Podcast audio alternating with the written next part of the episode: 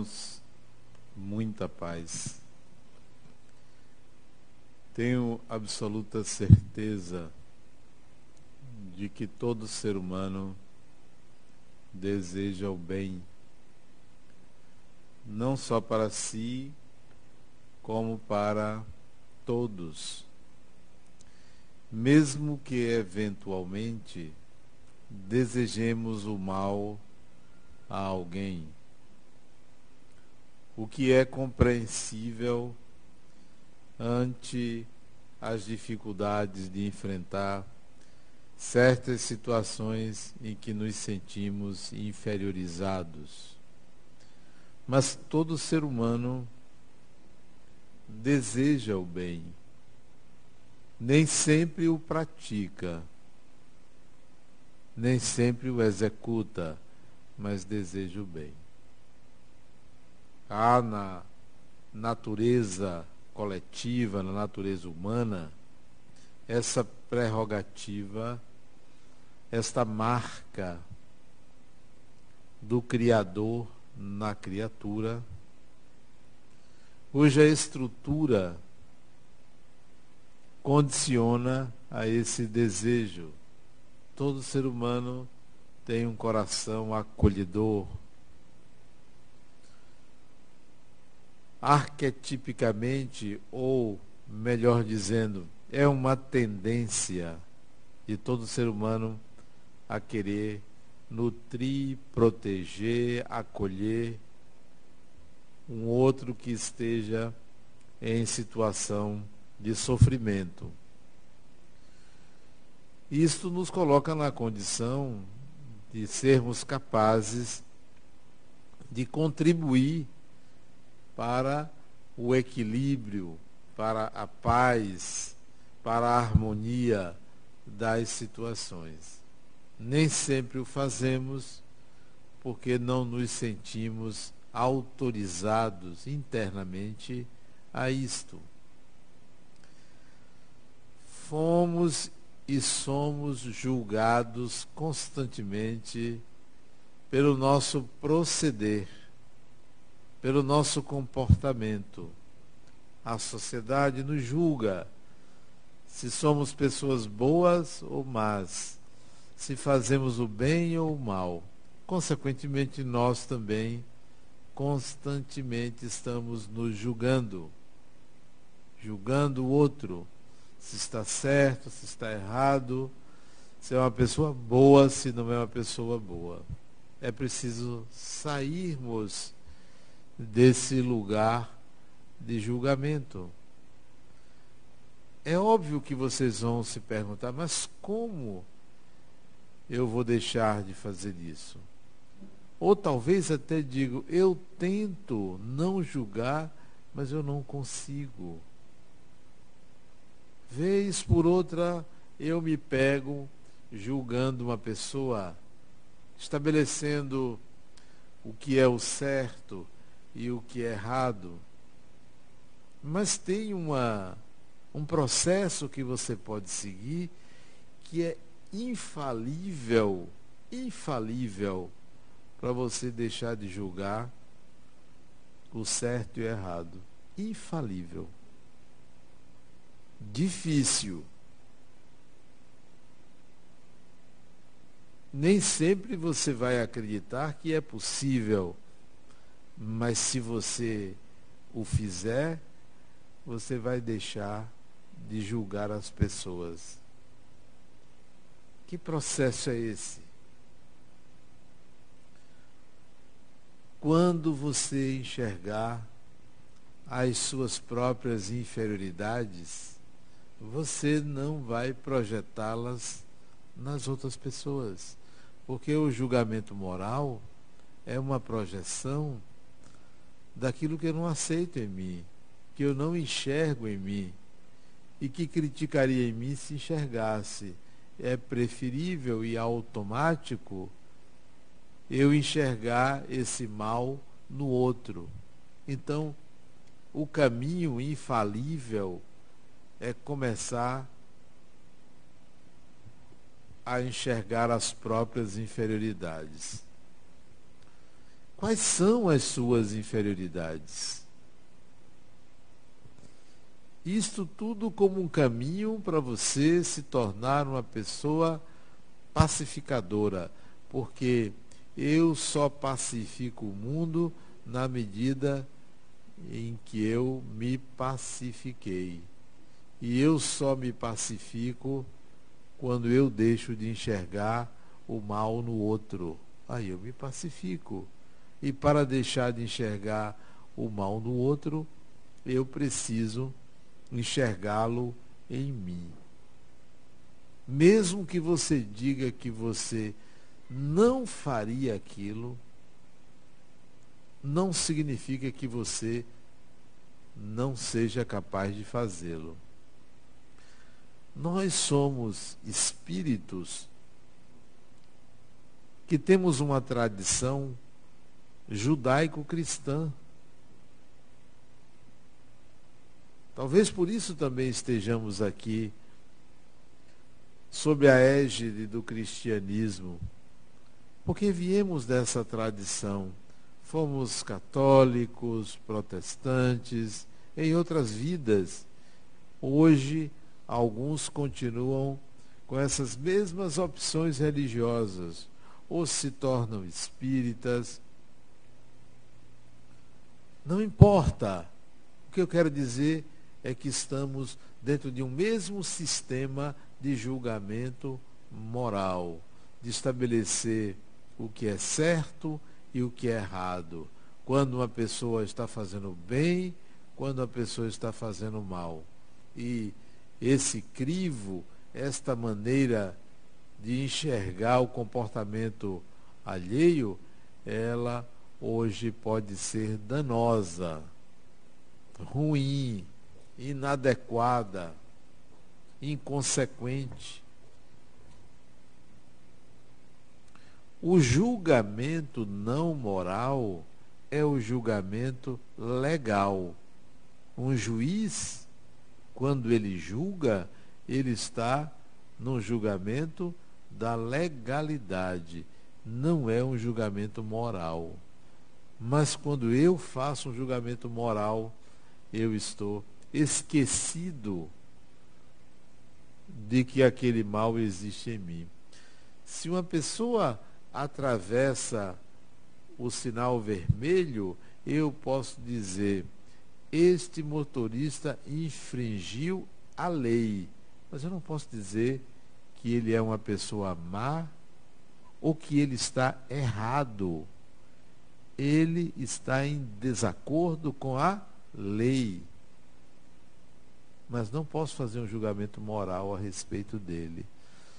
Todo julgamento moral não liberta a pessoa, incrimina, reduz, dificulta uma compreensão, não irmana, não confraterniza, não compartilha da igualdade, da fraternidade. Bom, mas se eu começar a enxergar o mal em mim, eu vou deixar de fazer isto. Qual é o meu mal?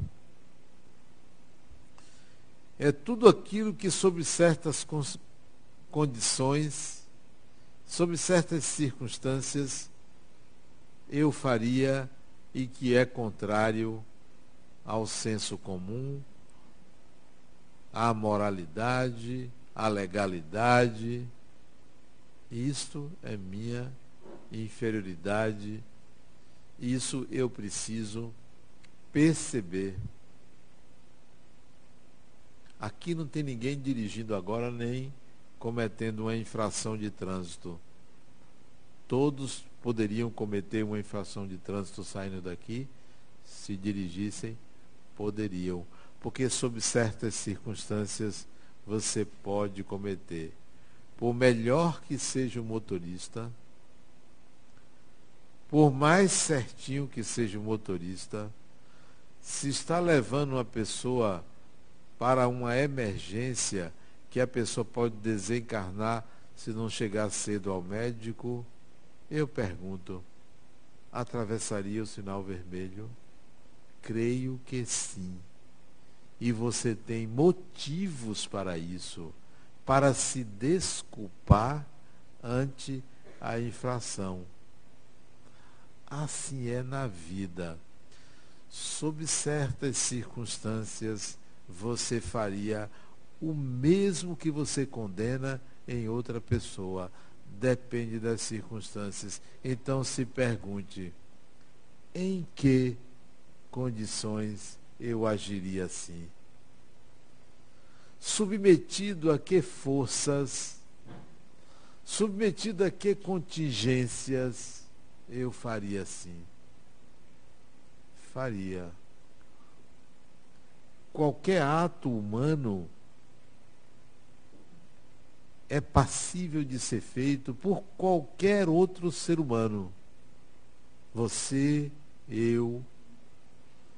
Na medida em que eu admito a minha inferioridade moral, ante certas circunstâncias, eu me liberto da cobrança sobre mim mesmo e automaticamente me liberto da cobrança sobre o mesmo comportamento do outro. Esse é, esse é o princípio infalível. Faça isso. Quando você ouve uma pessoa dizer, eu roubei, antes de você chamá-lo de ladrão, ou de acusá-lo moralmente, como alguém que tem falha de caráter, se pergunte em que circunstâncias eu roubaria. Não sei vocês, mas sob certas circunstâncias eu roubaria. Depende das circunstâncias. E diria logo, é simples. Se alguém tivesse com fome e se não se alimentasse, desencarnaria e tem um prato de comida ali sobrando na janela da casa do vizinho, eu pegaria para matar a fome. Eu roubaria. Essa é uma circunstância tranquila. Outras circunstâncias eu não roubaria. Então eu tenho que admitir, Adenauer, você é capaz de roubar. Você não rouba, mas você é capaz de roubar. Então por que, que você está chamando o outro de ladrão? Se você também é capaz.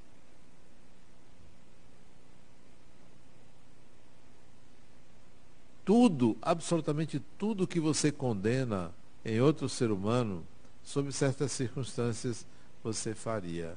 Isto é libertador.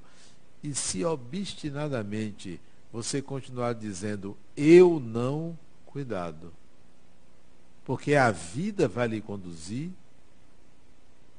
para uma tomada de decisão sobre aquilo. Uma vez, uma criatura me procurou querendo fazer um aborto.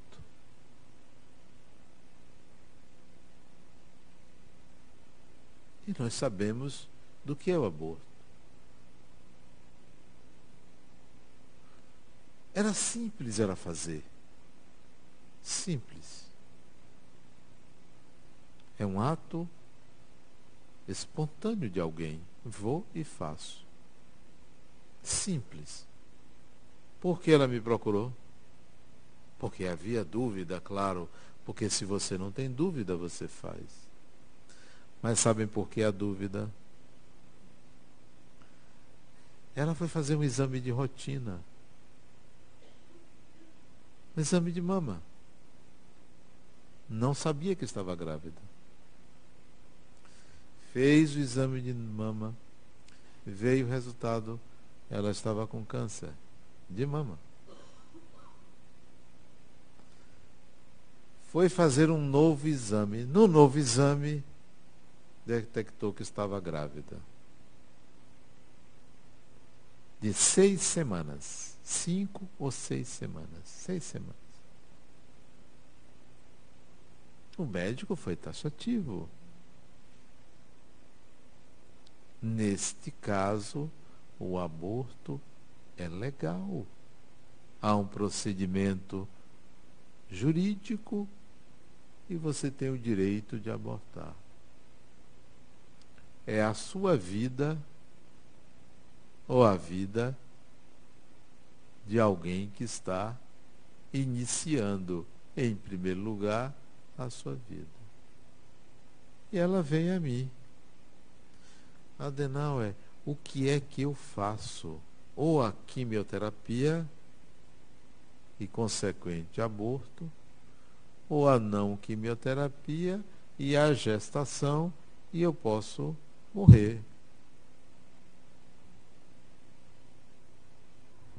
Aí eu pensei em mim. E se eu fosse ela, faria o quê? Primeira pergunta que eu me fiz, abrigando a. Sim, ela já tinha um filho.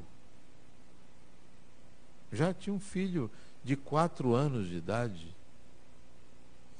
Eu estou contando porque esse caso ela publicou na internet. Não é segredo de consultório, não. Ela publicou. Está publicado. Ela botou o caso no mato, como se diz. Não é segredo. Ela já tinha um filho, casada, já tinha um filho.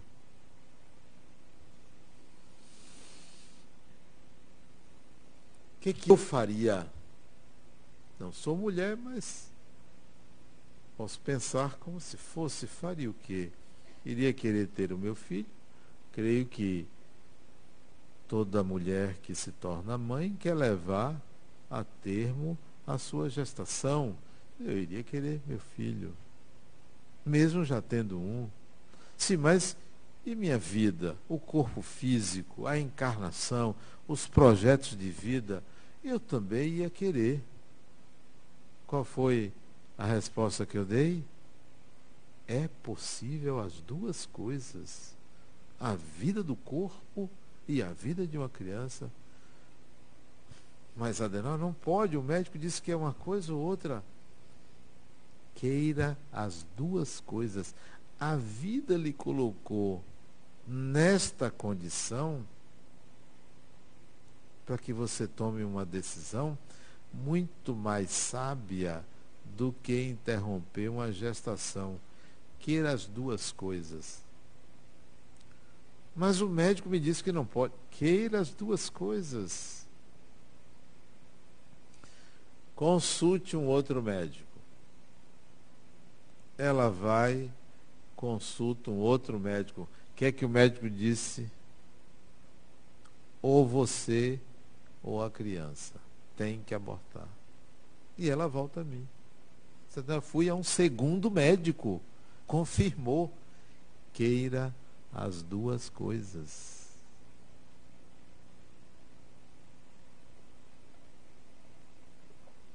Tá bom, agora eu não sei o que fazer.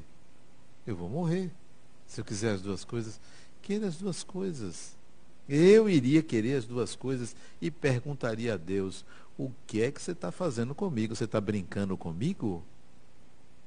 Porque é fácil decidir entre abortar e preservar a, a, minha vida é fácil, legalmente é fácil, facílimo. Não foi para isso que você me deu um câncer junto com uma gestação? Para eu tomar essa decisão? Fácil. Eu faria isso, eu questionaria Deus. Questione Deus, pois ela questionou. Olha o que aconteceu. Já sabe o que aconteceu, né? Já sabe. Né? Segundo mês de gestação. Dez semanas. Queira as duas coisas.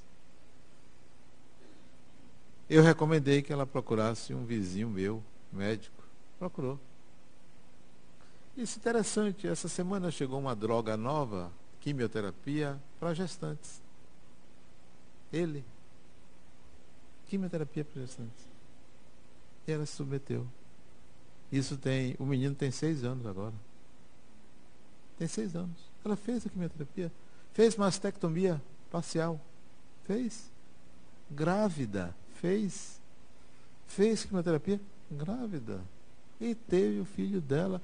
E ela está saudável hoje. E o menino, quase que ela bota o nome de Adenauer.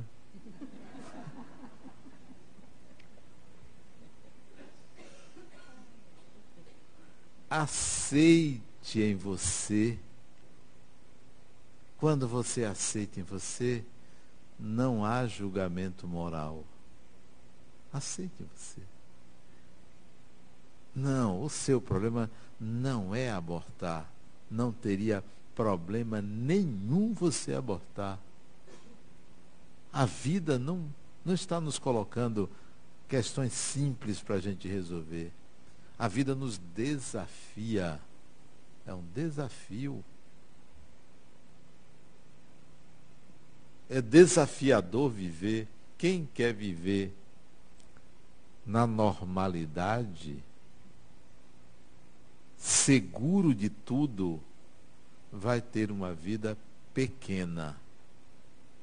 Ninguém na terra está seguro de nada. De nada. Ou você se aventura no viver, ou a vida fica pequena, morna, mais ou menos. Viver é um risco. Desafie o viver.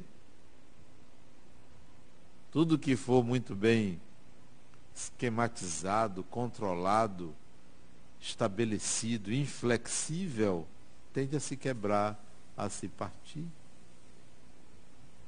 Então, por que julgar o comportamento do outro?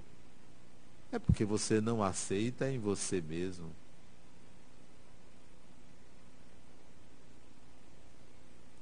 Você só pode levar a paz a uma pessoa se você a tiver. Se for uma máscara, o outro vai sentir que não é verdadeiro. Porque o espírito sente. A gente pensa que o espírito só faz ouvir, o espírito sente. A gente sente uns aos outros, é pelo coração que se escuta o outro, não é pelos ouvidos. A gente disfarça bastante, disfarça bem, né? Simula bem. Mas o espírito enxerga o espírito, o espírito sente o espírito. O espírito é que ama o espírito. A gente se engana um pouco achando que são palavras.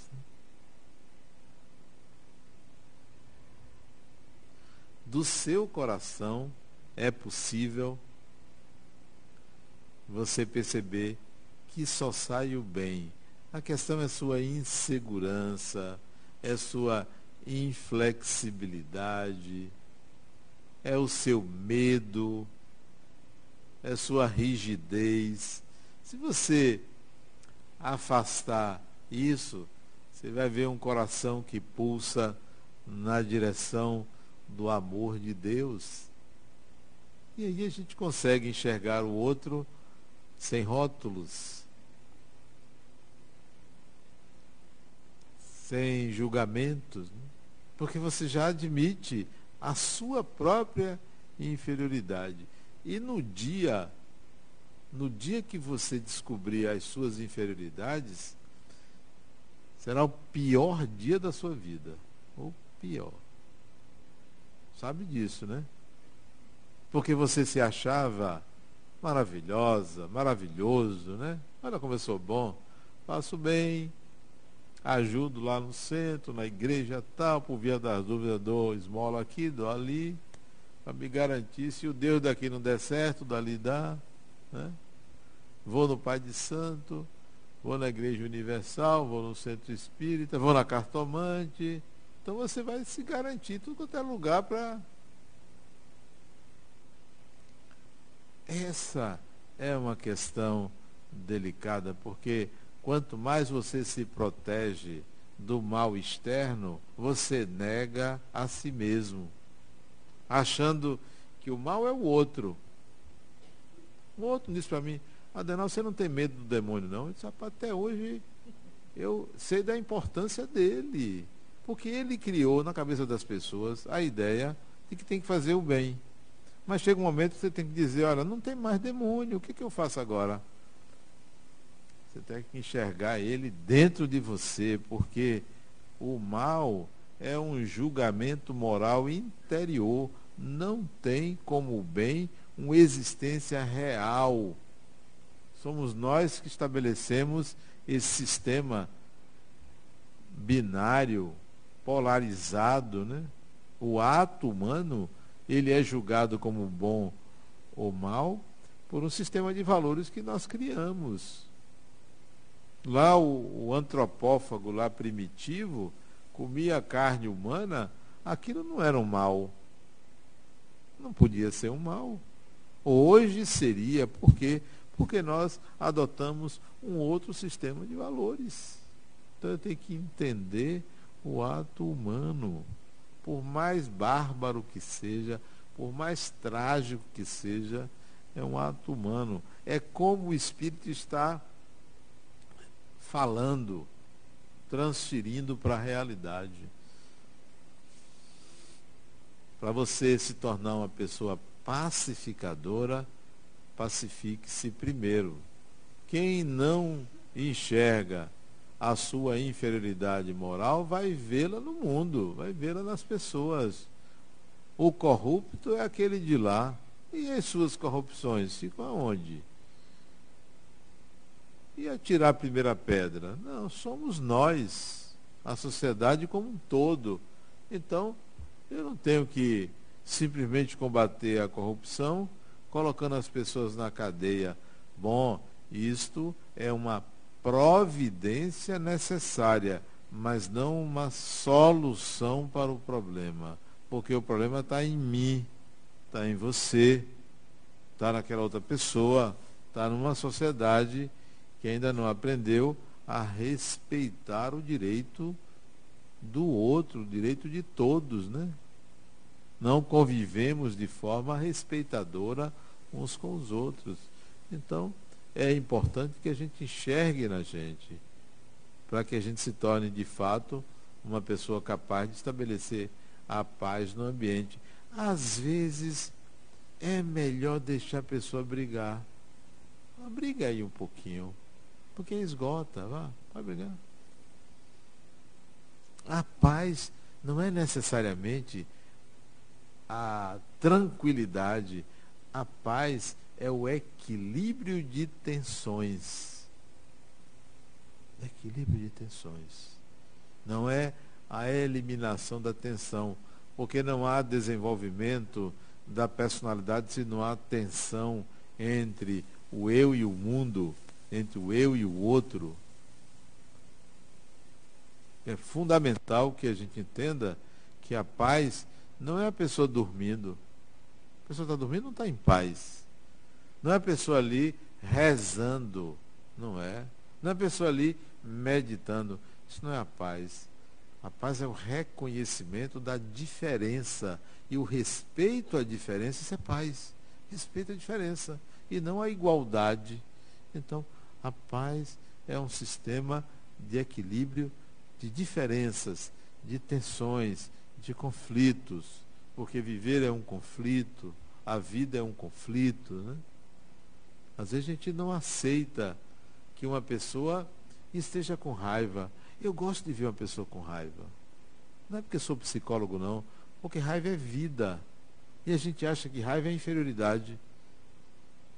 Não é inferioridade. Raiva é uma quantidade de energia disponível para a ação. O problema é que a gente não sabe o que fazer com essa energia. Atropela. Faz de forma inadequada. Mas o que, é que você prefere? Uma pessoa com raiva ou uma pessoa mosca morta? Aquela pessoa que faz nada, mosca morta, não tem iniciativa. A sociedade para. Eu não estou pregando o ódio, eu estou falando da raiva. A raiva é uma quantidade de energia pronta para ação. Pronta para ação. Basta ser administrada, bem conduzida. E a mosca morta é mosca morta. Está ali, não faz nada. Está ali achando que Deus vai contemplar. Eu me lembro de Jesus. Olha o que ele fez. Gente esperto, Jesus. Crucificaram ele. Ele ficou com raiva, claro. Crucificaram. Só que ele não podia sair dali, né? Preso. Olha o que ele fez. Ele arranjou 12 apóstolos, não foi? Foi 12? Depois um traiu, ficaram 11, né? Crucificaram ele, ele desencarnou, voltou para o outro lado, estava lá os apóstolos chorando, sei lá, tristes, né? rezando, adorando Jesus. Quem foi que ele chamou para divulgar as ideias dele? Nenhum deles. Responsável pela morte por apedrejamento de Estevão. Ele chamou esse sujeito para divulgar as ideias dele. Mas olha o detalhe. Você quer chamar uma pessoa para trabalhar, você vai, por favor, venha, você quer trabalhar comigo. Falaria isso, né? Sabe o que ele fez? Derrubou do cavalo, ainda cegou. Ai, foi. Não estou inventando, não. Derrubou do cavalo e cegou. Foi assim que ele chamou. Não foi esse mimimi, não, ai. Batendo assim nas costas, o meu filho. Foi nada disso. Ele derrubou do cavalo. Para ele ver com quem ele estava lidando. Não. Jesus não era mosca morta, não. Era um jeito muito inteligente. Derrubou do cavalo, cegou e disse: vá lá, procure Ananias se vire. E ele ficou perdido ali, em Damasco, até que os comparsas dele levou, levou para uma estalagem lá, uma pousada, e aí Ananias foi atrás dele para curar ele e dizer, ó, meu amigo, agora venha para o nosso lado. É a capacidade de enxergar no outro o que o outro tem de bom. Não interessa se você está fazendo mal, qual é o bem que você pode fazer. Aqui, para você receber benefício, não tem ninguém perguntando o seu passado. Se você é uma pessoa boa ou má, não importa isso. Isso não tem o menor valor. Não tem o menor valor. Eu trabalhei muitos anos na Caixa Econômica Federal. Muitos anos. E tive um chefe, não valia um tostão furado ele. Não, valia um real.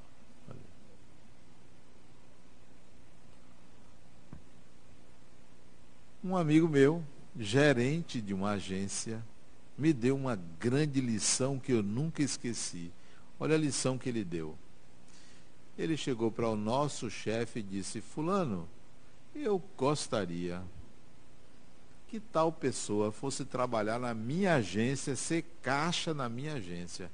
Aí o superintendente disse assim: Mas, Fulano, esse sujeito que você está querendo trabalhar como caixa na sua agência roubou e perdeu a função. Roubou. Ele disse: Mas eu quero ele trabalhando comigo. Mas ele é ladrão. Mas eu quero ele trabalhando comigo.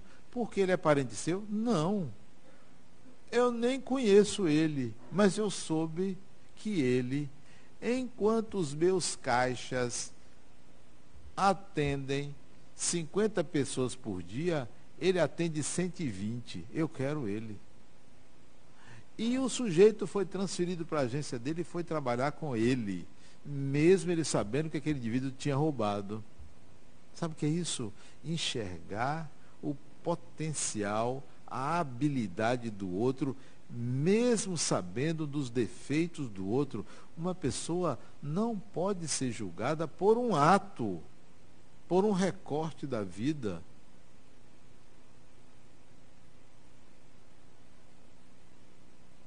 Quer ver outro exemplo? Leonardo da Vinci. Gênio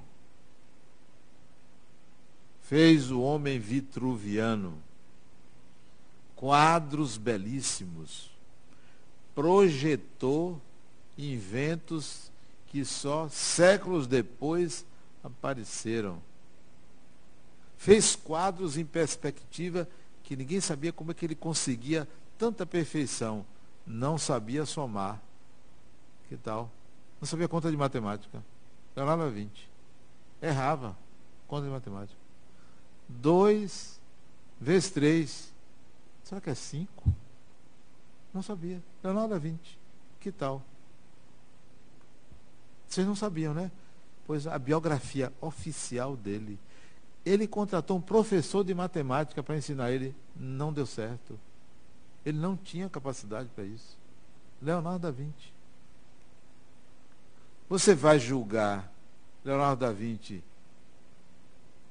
pela incapacidade de conta de matemática ou pelas obras que ele fez? Pela Mona Lisa? Não, você não pode olhar uma pessoa por um equívoco, por um erro, por um mal, por uma atitude. É um, é um equívoco este. O mais importante é a gente entender que toda alma humana, todo ser humano é fadado ao bem. Todo ser humano. A pior pessoa do mundo. A pior pessoa do mundo é fadada ao bem. Se não alcança numa encarnação, que maravilha a reencarnação, né? O espírito vai, passa por uma, aprendeu algumas coisas, fez um bocado de besteira, vai para outra, aprende outras coisas, faz algumas besteiras, vai para outra e assim o processo vai alquimicamente mexendo na intimidade de cada um até a gente saber a dose adequada, a medida. Né? A reencarnação é uma coisa fantástica, né? Fantástica. E a gente pensa que o Espírito está aqui para pagar. Não, você vai sofrer. Deus não pune criatura alguma. Não. Você fez errado, você não vai sofrer, não. Você vai aprender. Aprender. Esses dias um paciente meu chegou para mim e disse, não, quem você acha que fulano, quando reencarnar, vai ser? A figura pública que ele falou era um caudilho. Não vou dizer o nome, caudilho ditador, só que idolatrado por boa parte da população. Não, ele vai reencarnar. Será que ele vai continuar faz... cometendo os mesmos erros que ele cometeu? Eu, se fosse Deus, não traria ele para cometer erros. Eu daria um, um país para ele governar. Porque tenho certeza que ele deve ter amadurecido para agora não cometer os mesmos equívocos. Eu não vou punir alguém porque alguém errou. Eu vou reconhecer a capacidade da pessoa e vou dizer: olha, Fulano, você não agiu daquela forma? Tem outras maneiras de você agir, você vai fazer um bem muito maior às pessoas e vai se beneficiar não vai ficar aí sendo execrado pela sociedade, agredido pela sociedade, como você tem sido. Não, Deus não devolve as pessoas para uma reencarnação para puni-las. Agora você vai pagar pelo que você fez, até porque cada um tem o que? Exatamente. Cada sociedade tem o governo que merece. Se não merece, mude. Mude. Exerça o seu direito. É democracia. Até os que vivem na ditadura só têm o que merece. Temos que mudar aquilo que nos incomoda. Então, não. A reencarnação não é um processo punitivo, é um processo educativo. Muitos passam por sofrimentos porque acreditam que precisam sofrer. Quantas vezes você já ouviu uma pessoa dizer assim, eu mereço?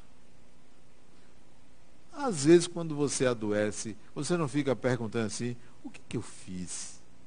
Aí você descobre alguma coisa de errado que você fez. Ah, é por isso que eu estou passando por isso. Não é verdade. A gente procura sempre um mal para justificar uma doença.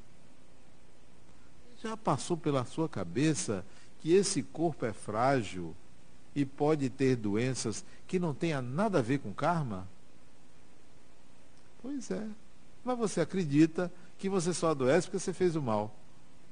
E pensa que adoecer resolve. Resolve não. A única maneira de você resolver o mal é você aprender a fazer o bem. A única. Não adianta adoecer. Você pode ter 10 cânceres, 20, 30 cânceres. Não. Não ensina, não. Você pegava o facão e cortava as pernas das pessoas. Aí você reencarna com problemas no corpo. Tem ranceníase. Não adianta. Você se sente culpado porque lá atrás, 600, 700 anos, cortava o corpo das pessoas com facão. Isso é verídico. Alarico, rei dos visigodos, reencarnou quatro, três encarnações com ranceníase. Não resolve. Sabe o que, que resolve? Alarico, ó, vai reencarnar, eu vou lhe dar um bisturi. Vai ser cirurgião. Você vai aprender a cortar com precisão, para o bem. Aí isso resolve.